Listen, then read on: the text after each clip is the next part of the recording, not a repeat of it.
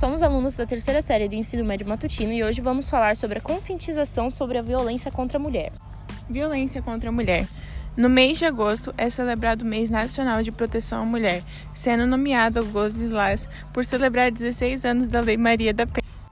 Apenas entre março de 2020, mês que marca o início da pandemia de Covid-19, e dezembro de 2021, o último mês com dados disponíveis foram 2.451 feminicídios e 100.398 casos de estupro de vulnerável, de vítimas de gênero feminino.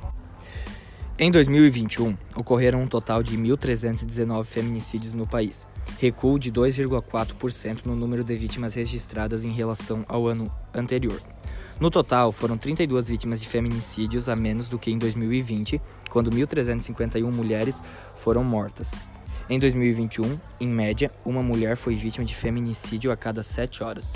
A taxa de mortalidade por feminicídio foi de 1,22 mortes a cada mil, 100 mil mulheres, recuo a 3% a relação ao ano anterior, quando a taxa ficou de 1,26 mortes a, por mil, mil mulheres do século e nós não podemos se acomodar ou eles vão levar tudo o que temos. Que este dia tão importante não nos faça esquecer que vivemos em uma luta constante e nunca paramos.